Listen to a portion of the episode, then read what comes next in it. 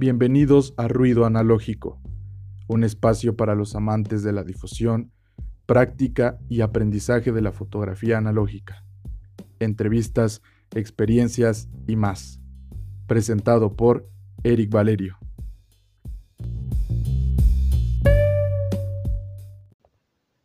Hola amigos, ¿cómo están? Espero que se encuentren muy muy bien el día de hoy. Espero que en donde sea que estén estén haciendo algo interesante o que estén por lo menos pasando un buen rato y pues si no están pasando un buen rato, pues ahorita van a pasar un buen rato.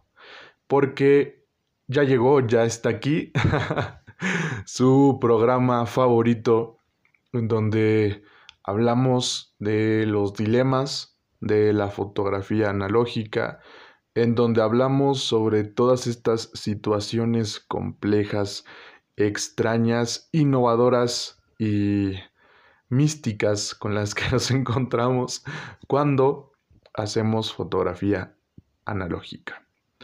El día de hoy, amigos, tenemos un programa bastante controvertido y creo que al menos todas las personas que se han introducido, aunque sea levemente, en este mundo de la fotografía analógica, han reflexionado o han pensado junto a sus compañeros y han hecho algún tipo de comentario o tienen su postura que incluso podría llegar a ser una postura bastante idealista, casi casi una constitución moral.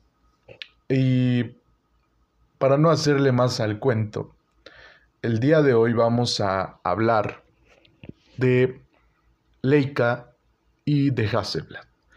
De un tema que yo creo que no solamente le paso a los fotógrafos analógicos, sino a todos aquellos que se dedican a la fotografía, que empiezan a dedicarse a la fotografía y se encuentran con todo este mundo de marcas, marketing y cosas de este estilo que comienzan a invadir nuestra cabeza consumidora en este mundo capitalista. Y pues es que es verdad que existen muchos productos en el mercado, principalmente en la fotografía, que son muy caros. Por ahí un relato en donde eh, lo, vi lo vi en un documental que se hizo por los 100 años de Juan Rulfo, de su natalicio, creo, su muerte, la verdad no recuerdo. Y su esposa, bueno, para aquellos que, todo, que no lo sabían, Juan Rulfo era fotógrafo. Y su esposa menciona en, en, el capítulo justamente que se llama Juan Rulfo Fotógrafo, que Juan Rulfo le decía, este es un hobby muy caro, chaparrita, o algo así le decía, no sé cómo le decía entonces, pues la verdad es que es cierto, esto de la fotografía es un hobby muy muy caro.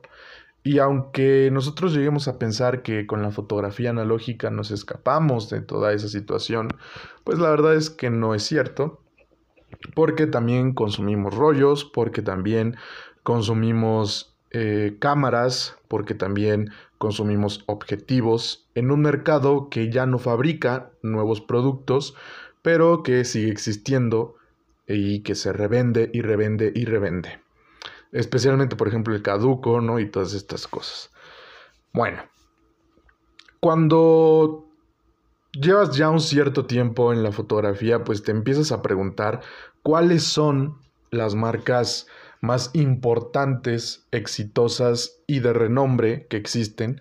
Y a veces muchas veces ni siquiera las tienes que buscar porque estas marcas comienzan a llegar a ti de, de boca de otros amigos o en anuncios o en el fotógrafo que admiras. Dos de estas marcas muy importantes eh, son definitivamente Leica y Hasselblad. Pero desafortunadamente esta calidad de cámaras, o ahorita vamos a ver qué onda, tienen un precio eh, muy exorbitante. Pongámoslo en pesos mexicanos, porque aquí no, no, hacemos, ah, ¿cómo se dice?, transformaciones agringadas, ¿no? Eh, Leica, yo creo que una te cuesta mínimo 8 mil pesos y pues sería una cámara bastante vieja, que sería un modelo como la 3F, con un lente bastante viejito también ya, que sería por ejemplo un Leitz 3.5, que es una cámara telemétrica, para aquellos que no lo sepan, existe algo que se llama visor telemétrico, que es eh, básicamente un tipo de visor en donde no tienes ninguna ayuda de enfoque más que el telémetro, que es como una, un pequeño haz de luz, que es como un fantasmita, que tienes que empalmar con las cosas en el mundo físico real. Entonces digamos que esa lucecita naranja la empalmas con el mundo real y ahí esa zona que tú empalmaste está enfocada. Pero no tiene ninguna ayuda más que eso y si acaso pues unas rayitas ahí a las esquinas y, eso es todo. Perdón, iba a bostezar. Y eso es todo, se acabó. Es una cámara telemétrica, es eh, no es reflex, ¿no? ¿no? No te ofrece la ayuda del espejo, no tiene exposímetro, ¿ok? Y pues ya tiene su tiempo, ¿no? El obturador es de tela, los materiales de los que están hechos sí son buenos, es de metal, eh, pero pues es para lo que te alcanza, porque pues no eres millonario, ¿ok? este, no tienes el superpoder como Bruce Wayne del dinero. Básicamente un modelo de esos de Leica te cuesta unos 8 mil pesos. Aprox, ¿no? Ya te fue chido. O sea, andan en 10 varos, en 15 varos, dependiendo de con cuánto dinero se quiera jubilar el sujeto que te esté vendiendo la cámara. Entonces dices, bueno, ok, no me compro una, una Leica, me compro una Hasselblad. ¿Por qué? Pues lo escuchaste de un amigo, que son las cámaras que fueron al espacio, que es la mejor cámara de medio formato que existe en el mercado, que existió en el mercado y que existirá en el mercado. Y pues tú vas a checar al, al marketplace porque no hay ningún otro lugar o a Camera Store, donde sea si ya eres más fresa. Y en el marketplace te das cuenta de que una Hasselblad cuesta aproximadamente unos 20 mil pesos. Fácil, y te fue bien también. Dependiendo de qué modelo escojas, y de qué accesorios traiga, de que también esté conservada y toda esta situación, son unos 20 mil pesos. Y entonces te pones a pensar, diablos, ¿esto de verdad valdrá la pena? ¿De verdad vale la pena comprarte una cámara de 20 mil pesos analógica? ¿Vale la pena comprarte una cámara de 10 mil pesos de 35 milímetros? Pues es lo que vamos a ver. de, premisa te digo que no.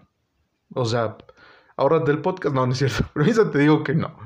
Pero voy a convencerte. Voy a convencerte porque sé que posiblemente eh, estés escuchando este podcast ilusionado con que yo te diga que sí, que efectivamente vale la pena comprarte esta cámara porque te va a ser el mejor fotógrafo del mundo y con esto vas a mejorar terriblemente porque tiene las mejores, eh, los mejores botones, los mejores controles, los mejores mandos, todo.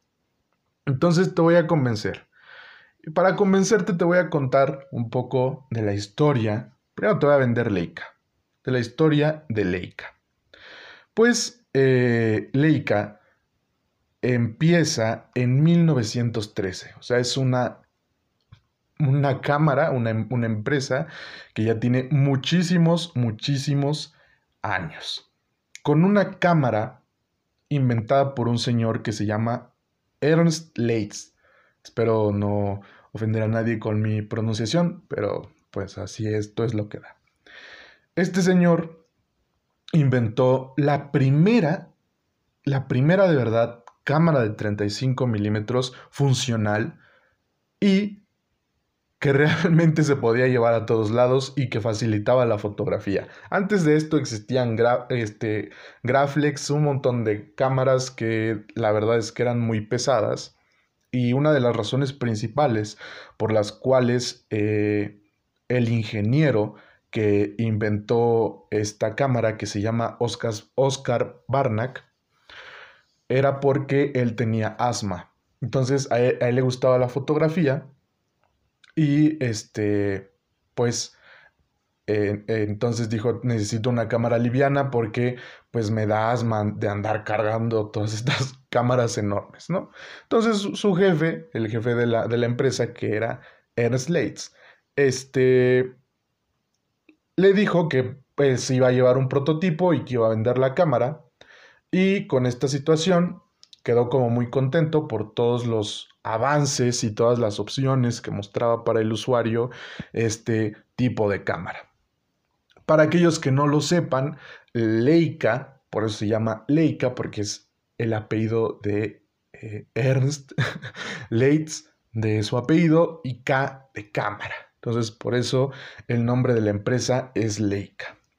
Además, pues, eh, Leitz, que ayudó al ingeniero que estaba haciendo la, cámara más compacta, fue responsable de que se aplicaran eh, muchísimos estándares de calidad a las ópticas de esta cámara y en su tiempo fue la mejor óptica compitiendo con otras marcas de la época que también tienen mucho renombre, que, es como, que son como Contax, ¿no? Y que llegó a ser una óptica muchísimo más compleja y muchísimo más eh, elaborada, con capas, fiel, con un buen contraste, etc., etc. Bueno, eh, al principio, cuando salió esta cámara, la verdad es que muchos de los fotógrafos profesionales no confiaban en ella porque se trataba de una cámara liviana con un formato pequeño, que es este, el ya gran, alabado y muy popular formato de 35 milímetros. Pero con el tiempo, la neta es que este formato fue todo un éxito. Y una de las principales, eh, uno de los principales eslogans o el, o el pensamiento, digámoslo, cumbre de Leica en ese momento para publicitar esta cámara, estoy hablando de 1920, 1925, fue negativos pequeños, imágenes grandes.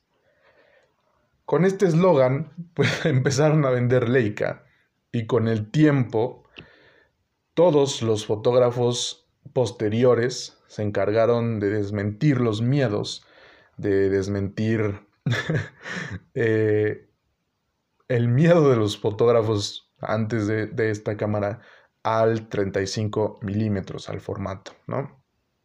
Y pues, para que te des una idea, para que te eches un quemón de todos los fotógrafos que han ocupado Leica, entre sus filas están nombres como Henry Cartier-Bresson, que es uno de los fundadores de una de las más grandes eh, agencias de fotografía. Está Robert Capa, por supuesto. Está Fred Herzog también. Paolo Roversi. Está también eh, Sebastián Salgado. Alberto Cordá. Eh, un montón de fotógrafos. Sea, ni siquiera te puedo terminar de decir cuántos de estos sujetos han utilizado Leica.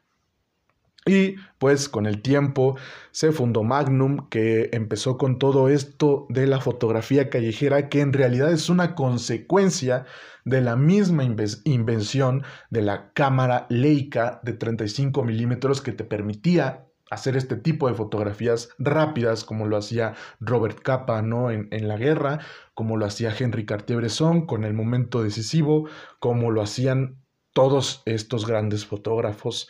Eh, utilizaron estas cámaras porque les permitía hacer este trabajo eh, de manera eficaz, ¿no?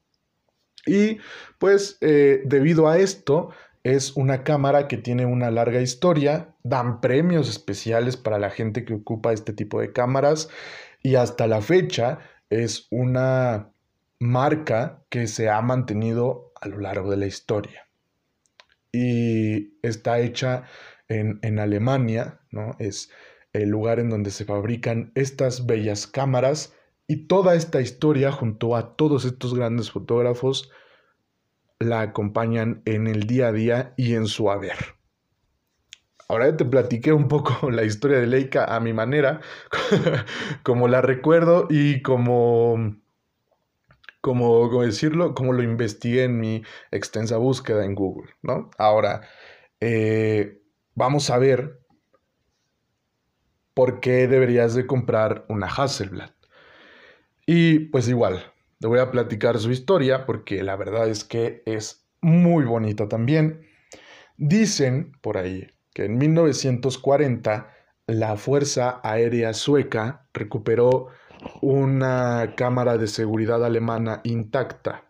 Y entonces le encargaron a un ingeniero que se llamaba Víctor Hasselblad, así le voy a poner a mi hijo, que, reconstruyera la cámara.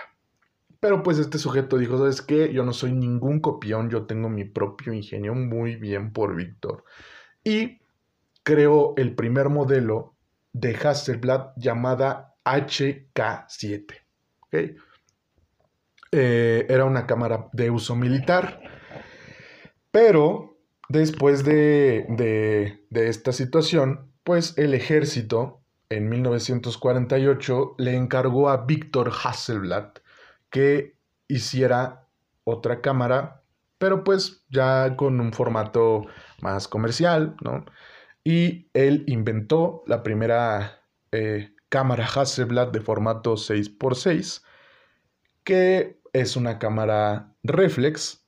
La Hasselblad es una cámara reflex de formato medio, Aquí si hay una escala, eh, necesitamos negativos más grandes, Leica es de 35 y Hasselblad es de 120, que utilizaba respaldos diferentes que tenían además tienen además la cualidad de tener un sistema modular, es decir, que el cuerpo de la cámara se puede transformar de distintas maneras de tal forma que tú puedas ocupar diferentes formatos con diferentes lentes o que puedas ocupar diferentes tipos de película con eh, la misma cámara si tienes varios respaldos.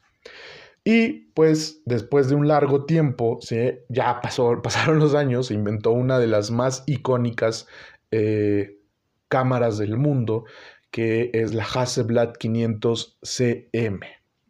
Y esta es la cámara más, más, más, más popular y más cara que te puedas encontrar también en el mercado. Eh, porque para ese entonces Hasselblad ya tenía un renombre muy grande en la industria de la fotografía con una misión muy importante porque Hasselblad fue la cámara que, se que utilizó la NASA para llevársela a la luna, al espacio. Imagínate. Porque si tú compras una Hasselblad, estás comprando no solamente una cámara, sino una marca que fue al espacio. Ninguna otra cámara va al espacio. Hasselblad va al espacio. Y Kodak fue al espacio. Pero Hasselblad fue al espacio. Entonces, no estás comprando cualquier cámara, ¿estás de acuerdo? Es una cámara que tiene un montón de historia, un montón de calidad, porque son suecos, y un montón pero un montón de cualidades singulares. Para resumirte esta situación, la mayoría de la gente que yo conozco que eh, defiende estas marcas, que desea estas marcas y que tiene estas marcas, resume en, unos puntos eh, el por qué el precio de Hasselblad y de Leica es tan alto. Y creo que las dos tienen como estas cosas en común. Así que se los voy a decir. Primero, los lugares en donde se hacen este tipo de cámaras, o sea, Leica o Hasselblad, son lugares en donde la mano de obra es cara, o fue cara, ¿no? Fue cara, porque ya no se fabrica. Eh, Leica se hace en Alemania y Hasselblad se hace en Suecia. Segundo, la cámara, las dos cámaras, están ensambladas no en una línea de producción de ensamblaje, sino que están ensambladas a mano. ¿no? Eh, cada técnico tiene su parte, entonces es muy difícil que eh, este tipo de cámaras tenga que un tornillito flojo. Es muy difícil que cuando tú la compraras tuviera que no funcionara la velocidad en segundo. es muy difícil que el bulbo no funcionara. Es muy difícil que falle. ¿Por qué? Porque están hechas prácticamente a mano. La otra, el otro punto en el que se resume toda esta situación es que los materiales con los que están hechos Hasselblad y Leica son completamente duraderos y perdurables. Su perdurabilidad no está en duda. ¿Por qué? Porque te estoy hablando que todavía existen cámaras Hasselblad de la época en la que se empezaron a producir las primeras series que funcionan. Su perdurabilidad no está en duda, igual Hasselblad. Entonces hay muchas 500cm que funcionan como un reloj, o sea, son, son perfectas. Esto es porque están hechos con materiales de muy buena calidad y porque estos materiales de muy buena calidad están en estas cámaras, la hacen una cámara cara. ¿Ok? Ahora, además de toda esta situación, además de toda esta situación, perdón por el gallazo, además de toda esta situación, lo más importante, lo que más nos interesa, los estándares ópticos de estas cámaras son sumamente altos. Fueron sumamente altos. Y son, si todavía se hacen algunas, son sumamente altos. Eh, Leica produce sus propias ópticas eh, y eh, Hasselblad no, pero 6, que es una excelente marca de lentes, fabrica su óptica para Hasselblad. Y bueno, eh, si una óptica no tiene los estándares que ellos proponen, se regresa, ¿no? Y se vuelve a hacer. Esto es bastante bueno, como ustedes saben, la óptica es un elemento muy importante en eh, cualquier cámara. Es muy importante tener montada una muy buena óptica. Ahora, por otro lado, la nitidez que te ofrece este tipo de ópticas es increíblemente alta también. Y esto obviamente hace que suban de precios porque suban de precio, perdón, porque pues tiene muchas capas de recubrimiento, tiene muchos cristales muy bien hechos y tiene una construcción sólida que hace que sea una cámara de alta calidad.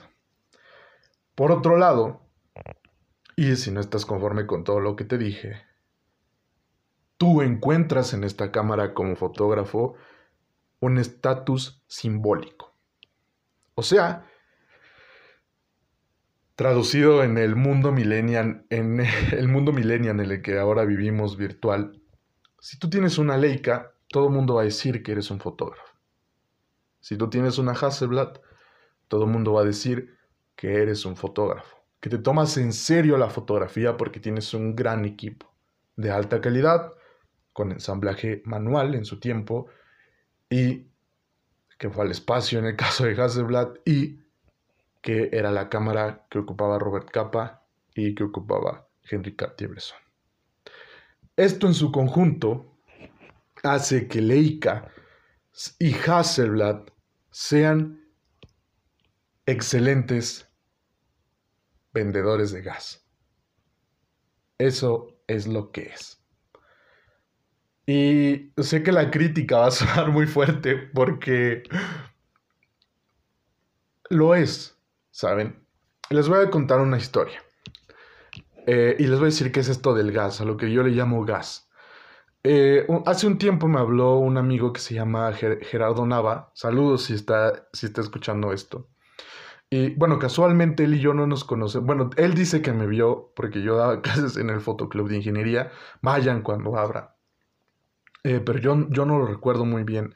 Pero empezamos a hablar en este mundo pandémico y él me dijo que quería comprar una mamilla C330, que eh, le gustaba mucho la cámara y pues me pidió como, como el consejo, ¿no? Digamos de que eh, él estaba por comprar una. Y en la Mamilla C330, bueno, es una cámara que yo conozco bastante bien porque eh, fue mi, Fue mi tercera cámara de medio formato y además eh, es una cámara que adoro, que amo mucho y, y que pues me, me, he enfocado mucho en tirar con esa cámara y me ha acomodado muy bien. Entonces, en, en Mamilla, en la C330, hay unos objetivos que se llaman Blue Dot, que es como punto azul. Y le vendían a él una cámara con el Blue Dot en 7 mil pesos, algo así. Pero le vendían la misma cámara con otro objetivo que no era Blue Dot en 4 mil pesos. Entonces la diferencia era de 3 mil pesos solamente por el hecho de que eh, una era Blue Dot y el lente uno era Blue Dot y el otro no era. Entonces le dije, bueno, voy a ponerme a investigar y te, digo si, vale la pena que compres el, el Blue Dot, ¿no? Yo no tengo el Blue Dot. Y entonces eh, me puse a investigar en internet y encontré que realmente la única diferencia es que los Blue Dot son objetivos más modernos y que tienen, según esto, una construcción de, eh, más sólida de los materiales por dentro. Y eso es todo. O sea, la óptica es la misma. Solo tiene eso, que tiene un puntito azul y que la construcción, según estos sujetos, eh, es más sólida. Y yo dije, bueno, pues ¿por qué no? O sea, esto no está justificado. Y entonces esto es el gas para mí. Estas cosas que compramos simplemente porque tienen el Blue Dot, simplemente porque tienen un puntito azul extra que el otro no tiene, pero que realmente no vamos a ocupar y que nos importa un carajo. Pero un carajo verdaderamente enorme. Con Hasselblad y con Leica es lo mismo. En el particular caso de Leica, ahora voy a destruirlos eh, porque esa era mi misión desde un principio. En el particular caso de Leica, los fotógrafos de los que Leica habla tienen años, son los clásicos. Y yo creo que hoy en día, pagar por una cámara de 35 milímetros 20 mil pesos es, es algo, es un lujo que mucha gente no, no, debería de darse, pero no se queda en, eso. O sea, es simplemente, eh, ¿cómo decirlo? Se queda solamente en eso, es un lujo. ¿Por qué? Porque tú no vas a ocupar, yo me imagino, que imagínate que vives en la Ciudad de México como yo. Yo no voy a salir con mi Leica de 25 mil pesos a tomar fotos en el centro o a tomar fotos en Tepito o a tomar fotos en los lugares en los que me gusta a mí tomar fotos. ¿Por qué? Porque sé que en cualquier momento en la ciudad en la que yo vivo la inseguridad me, me arrebataría esa cámara y entonces yo perdería una gran, gran, gran cantidad de dinero. Leica es una joya.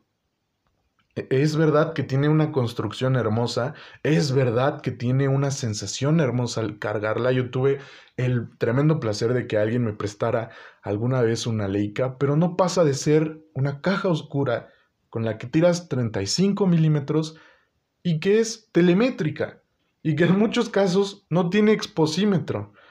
Y que en más casos, en modelos muchísimo más grandes que ya son la serie M, que la serie M es como la serie premium de Leica, estás limitado a tres o cuatro ópticas.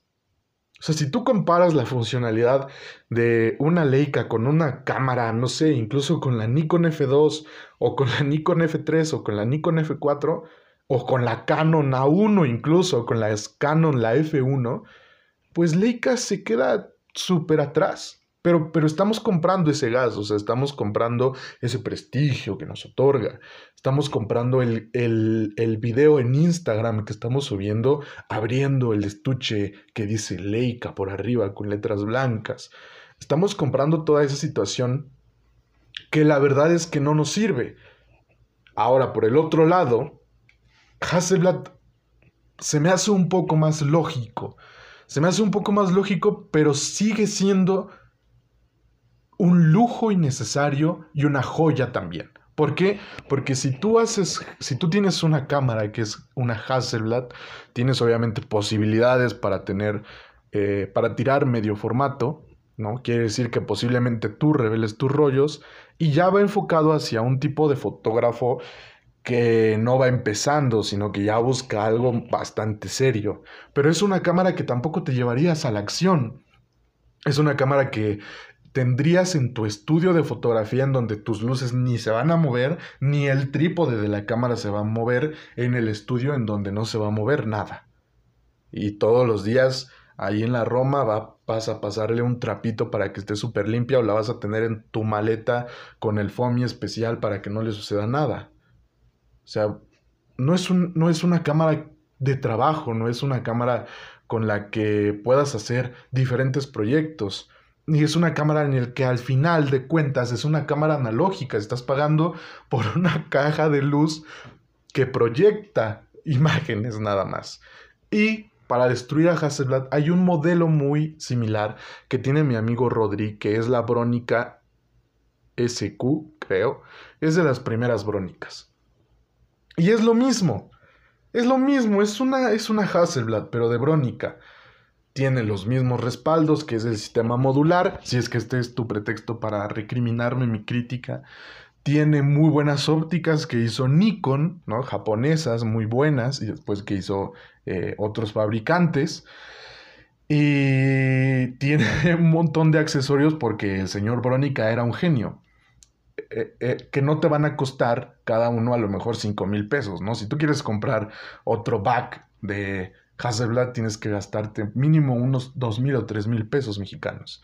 Entonces, dices, diablos, ¿vale, la pena? Pues la verdad es que no, o sea, porque eso no va a mejorar el contenido de tus fotografías, ni tu contenido eh, almático, ni va a mejorar nada. Simplemente vas a tener una joya, ¿sí? De 20 mil pesos, de 30 mil pesos, atorada ahí. Y a lo mejor esa no es la cámara para ti, porque descubres cuál es la cámara para ti cuando pasa el tiempo y cuando ya has probado otras. Entonces, yo la verdad creo que dentro de estas marcas hay un montón de gas, hay un montón de gas que tiene que ver más con la historia que con realmente la meta de la fotografía. Y lo increíble de este hecho es que esto no te va a quitar de la mente si es que tú ya tienes eh, un poquito de, rato en la fotografía, no te va a quitar de la mente el deseo de tener una Leica o una Hasselblad. O sea, esto que yo te estoy diciendo no te va a quitar de la mente el hecho de que tú en el fondo de tu corazón, porque yo también lo siento, quieras y anheles ese tipo de cámaras. Porque por todo lo que hay detrás de ellas, que es puro gas el prestigio, la historia, todo lo que hicieron los fotógrafos que lo ocuparon. Y la verdad es que muchas veces nos pasa que, ya alejándonos un poco de Leica y Hasselblad, que compramos cámaras y cámaras y cámaras y cámaras y cámaras y al final de cuentas están en el stand paradas con rollos a la mitad en donde ya no sabes ni siquiera qué estabas tirando. Y, te conviertes en una máquina de, consumir ese tipo de cosas cuando lo que deberías de hacer es enfocarte en una sola cámara y descubrir qué es lo que puedes hacer con ella y ver si esa cámara te ofrece lo que tú quieres, ¿no? Porque la cámara simplemente es una extensión de lo que tú vas a decir, pero no es lo que tú vas a decir. Y me remito a una frase de Fan Ho que, que fue justamente creo que una frase que dije en episodios pasados, eh, él decía, la fotografía nace en la mente y en el corazón, no viene de una máquina fría, no viene de un pedazo de metal. Y creo que esto va mucho con Leica y esto va mucho con Hasselblad. Son excelentísimas cámaras, pero si tú no eres un buen fotógrafo, si no te has preocupado por cultivar tu ojo, si no te has preocupado por practicar, por conocer, por hacer, entonces va a ser una caja negra. Y es una caja negra, aunque tú seas el mejor de los fotógrafos, aunque tú seas el fotógrafo renombrado, más genial de toda la historia y, que prácticamente hayas fundado un Magnum 2.0, el hecho de que tengas una Hasselblad o una Leica no te hizo fotógrafo, ¿no? Te, lo hace otras cosas, no sé qué sea, pero lo hace otras cosas. Y creo que no debemos aspirar a seguir alimentando ese monstruo que es Hasselblad y ese monstruo que es Leica, ¿no? Porque yo conozco eh, muchísimos fotógrafos excelentes que tuvieron otro tipo de cámaras, por ejemplo, Diane Arbus, ¿no? Que tiene una visión muy, muy extraña y que a partir de ella se, vino, se vinieron un montón de fotógrafos con otro tipo de visión que yo le, yo, le llamo la antiestética americana, pero ese es un término propio. Pero un montón que inició un movimiento, que fue una excelente fotógrafa y todo el tiempo ocupó la cámara que yo tengo, que es una mamilla C330, que en este momento te va a costar como unos 8 mil pesos. ¿Qué comparas 8 mil pesos con 35, con 20 mil pesos? O sea, es el triple o el cuádruple del, del, precio de la otra, ¿sabes? Y hace lo mismo. Y, y no tiene que ver nada el hecho de que ocupes una de esas cámaras con el hecho de que te conviertas en un buen fotógrafo. Entonces es el momento de que dejemos de alimentar ese, ese monstruo y ese ego que tienen esas marcas, porque es muy fácil hacerlo. Y yo lo he hecho. Por ejemplo, ya ves en Instagram siempre te sale Camera Store con una Leica y entonces están los guantes y entonces este sujeto abre el estuche y está perfecta y entonces tú dices, oh my god, esta es la cámara perfecta de todos los tiempos y ni siquiera la has tenido entre tus manos. E insisto, es una cámara de 35 milímetros como muchísimas otras que en muchos casos no trae ni exposímetro y para aquellos que todavía estén diciendo, ay, pero Eric, es que tú ¿Cómo crees que puedes decir eso de estas marcas? Es que mira la óptica, mira esta óptica. ¿Cómo puedes comparar la calidad óptica de Hasselblad con una Brónica? ¿Cómo puedes comparar Nikon con Leica? Ok. Te compro que la calidad sea superior. Te la compro. ¿Te importa la calidad? Cuando tú ves una fotografía de, no sé, este este, ¿cómo se llamaba este sujeto? Este, ah, Klein, se apellida Klein. Tiene fotos con, con mucho grano. Bueno, cuando tú ves una cuando tú ves una foto, por ejemplo, de este híjole, es que se me fue, perdón amigos, se me fue el nombre de este fotógrafo, pero sé que se apellida Klein. No tiene una fotografía de, de muchas fotografías de escenas de noche en donde tiene muchísimo grano. ¿Te importa la calidad? Cuando tú vas a ver una foto de Graciela Iturbide y dices, ah, no mames, esta la tiró con Leica. Claro que no. Te importa un pepino todas esas cosas. Te importa el contenido visual que hay en la fotografía. Cuando ves una fotografía y dices, ah, no mames, mira, el buque desenfocó el fondo, güey, ¿no? Claro que no, te importa un pepino porque es tan grande el impacto visual de esa fotografía que hace que te olvides de todas esas cosas. Y insisto, ¿te importa la calidad? Si te importa la calidad, entonces dime qué es nitidez. Porque no existe. O sea, eh, tú puedes utilizar una película de grano 50 y ampliarla y ponerle un Portra 400 o no sé, un Cinestill 50D. Y aún así los colores de la naturaleza son imposibles de copiar. O sea, la nitidez, la definición, eh, todas esas cosas son cosas que ocupas para transmitir un mensaje, tal vez de pureza, tal vez de sociedad, pero es algo que no debería de tener el peso que crees que tiene en tu cabeza, ¿no? Entonces, a mí me parece particularmente gracioso que el, argumento más eh, usado es que la óptica es la mejor, cuando la verdad es que la óptica ya a todo el mundo le importa un pepino. ¿Por qué? Porque se hace film sub, porque se hace otro tipo de técnicas que es lo que realmente está llamando a la gente, que es lo que realmente eh, le da carácter a veces a la fotografía. Después vamos a hablar del film sub, que también tengo mi opinión y todo esto. Eh, espero no ser tachado después, pero, eh, ¿cómo decirlo? Creo que en esta época lo que, no, lo que menos te interesa de la fotografía es la nitidez, es la calidad de la óptica, es todo ese tipo de cosas, porque lo que estás buscando realmente en la fotografía es imprimir tu carácter. Quieres fotografías con carácter, que tengan una cualidad singular, que te representen también a ti en eso que estás haciendo eh, cuando tomas una fotografía. El otro argumento, el otro argumento más común que me encuentro es el de, es que cuando tú la tomas, te da una seguridad increíble. Bueno, es que eso lo hace la cotidianidad, ¿no? O sea, es imposible que yo tome una Leica o que yo tome una Hasselblad cuando he tirado un rollo con ella y me sienta cómodo con esa cámara. Es imposible porque, porque por más ergonómica que sea, por el mejor diseño que tenga, no va a dejar de ser una cámara que simplemente no conozco. Y si en este momento está pasando la cosa más espectacular del mundo y yo tengo solamente esa Leica, que es una cámara que no conozco, voy a fallar el tiro. ¿Por qué? Porque pues no conozco la cámara, ¿sabes? Igual una Hasselblad, ¿no? Eh, hay muchísimas, eh, muchísimos requerimientos que saques el, el backslide, que saques esto otro, que el visor tiene esto, o sea, cada cámara obviamente es muy parecida, pero en la acción tiene sus singularidades.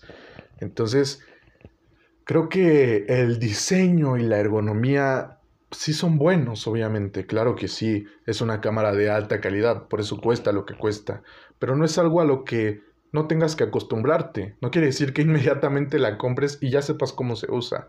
Eh, eh, toda interacción con un instrumento necesita la práctica del usuario. Es como tocar un saxofón o como tocar un piano. Necesitas practicar, ¿no?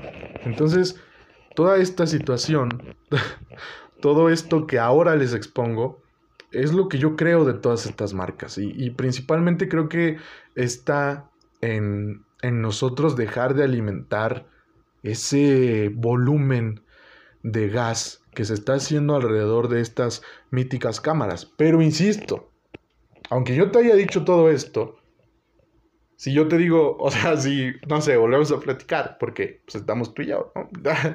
si volvemos a encontrarnos y te digo, oye, te regalo esta Leica, tú vas a decir, no manches, en serio me la regalas neta. ¿Por qué? Porque ya está ahí en el chip porque lo alimenta el mercado de las cámaras, eh, alimenta esta santificación de, las grandes marcas, ¿no? Eh, yo particularmente te aconsejo siempre eh, empezar con lo básico, aprender bien a exponer un rollo, porque hay millones de personas que yo conozco que tienen Hasselblad y Leicas y no saben tomar fotos porque no saben exponer. Y hay millones de personas que tienen Hasselblad y Leica y no saben componer una foto, no saben eh, transmitir lo que hacen, lo que quieren transmitir. Entonces, creo que la cámara perfecta, la cámara ideal, es la que tú te puedes comprar. Y es la que tú tienes entre tus manos. Y es la que te sirve. Si haces street photo, no te va a servir una Hasselblad, no te va a servir una Leica en este país por lo menos, ¿no? A mí la neta me daría muchísimo miedo salir con alguna de esas cámaras porque sé lo que cuesta, ¿no?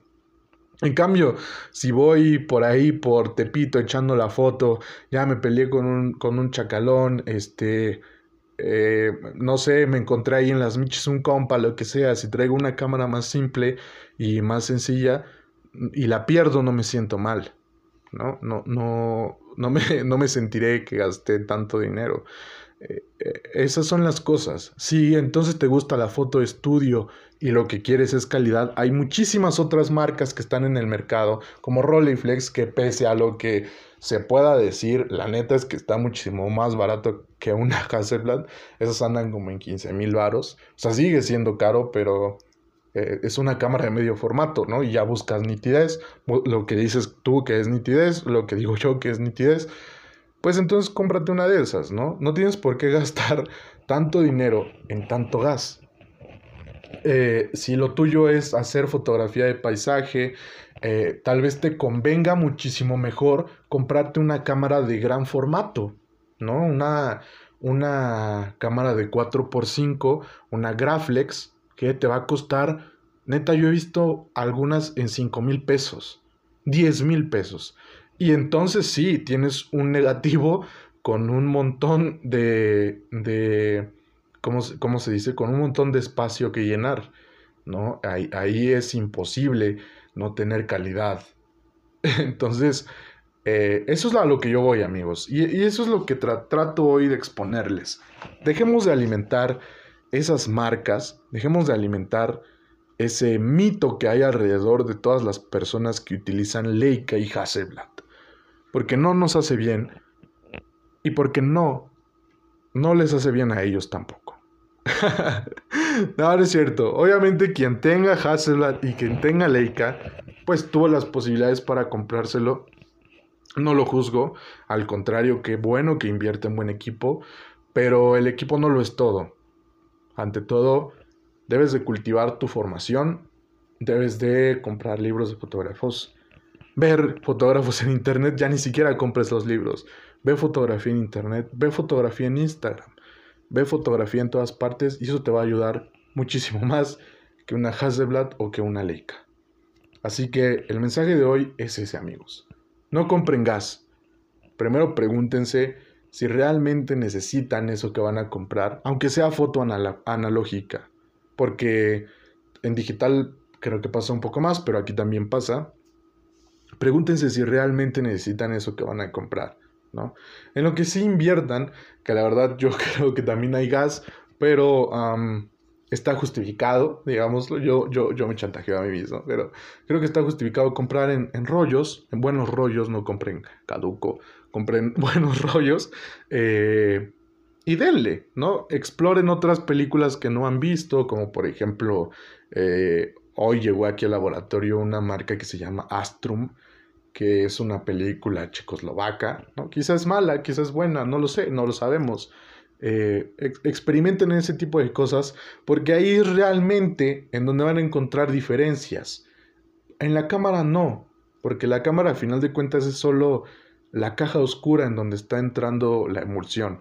La emulsión sí también es muy importante, ¿no? Y también hagan film subs, eh, rayen sus negativos, quémenlos, lo que sea que ustedes quieran, pero traten siempre de tener en cuenta esto que ninguna cámara los va a hacer mejores fotógrafos, que no deben comprar gas y que es siempre mucho mejor invertir en su formación como fotógrafos.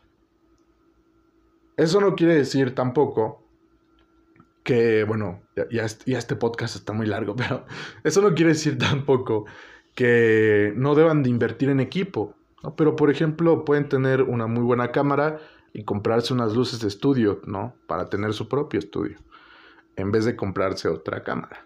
Pueden comprar otro objetivo para probar otra focal, en vez de comprarse otra cámara. Pueden comprarse una cámara eh, porque les ofrece eso que ustedes están buscando en ese momento para hacer sus fotografías. Entonces, primero pregúntense qué es lo que van a fotografiar y después compren la cámara o compren lo que, lo que tengan que comprar. Y eh, efectivamente, dejen de comprar gas. Dejemos de comprar gas, porque yo también, en, en, el fondo de mi corazón, se los juro, que este podcast es, siento demasiado radical, porque yo también sería de, aquellos que si les regalan una Leica diría como de, oh my god, soy el mejor fotógrafo, ya lo tengo todo, ¿no? Yo también, ¿no? Eh, si, tuviera las posibilidades económicas me compraría una Hasselblad. ¿Por qué? No lo sé, porque ahora, porque sé todo esto, pero aún así sigue, eh, eh, les digo, sigue en nuestra mente esta idea de que tengo que ser o soy un excelente fotógrafo cuando ya tengo las cámaras, ¿no? Pero mi pregunta esta noche para ustedes, o bueno, esta noche, día, tarde, lo que sea, en el momento en el que estén escuchando, es eso. ¿Cómo nos quitamos la idea de la cabeza de que Hasselblad y no son los dioses ni nos va a hacer mejores fotógrafos? Segunda pregunta para ti. Si tuvieras el dinero o la posibilidad de comprarte una Leica o una Hasselblad, ¿te la comprarías o invertirías en otra cosa? Tercera pregunta para ti. ¿Tienes una Leica? ¿Por qué la tienes? ¿Cómo llegó a ti?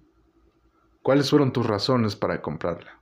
Si tienes una Hasselblad, ¿cómo llegó a ti? ¿Cuáles fueron tus razones para comprarla? ¿Vale la pena todo el dinero o no? ¿Es la cámara perfecta o no es la cámara perfecta? Y pues eso es todo amigos. Yo muy dentro de mi corazón me voy triste este episodio.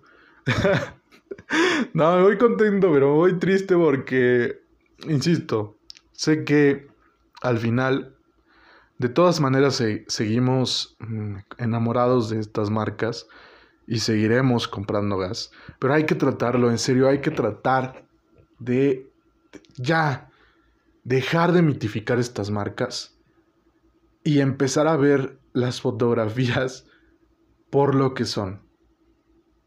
Y empezar a ver a los fotógrafos por lo que toman. Porque si no, insisto, nos estamos haciendo bastante daño. Y, se está haciendo bastante daño toda la comunidad de la fotografía. Y pues bueno amigos, después de estas preguntas y esta última reflexión, nos vamos. Este episodio duró mucho tiempo.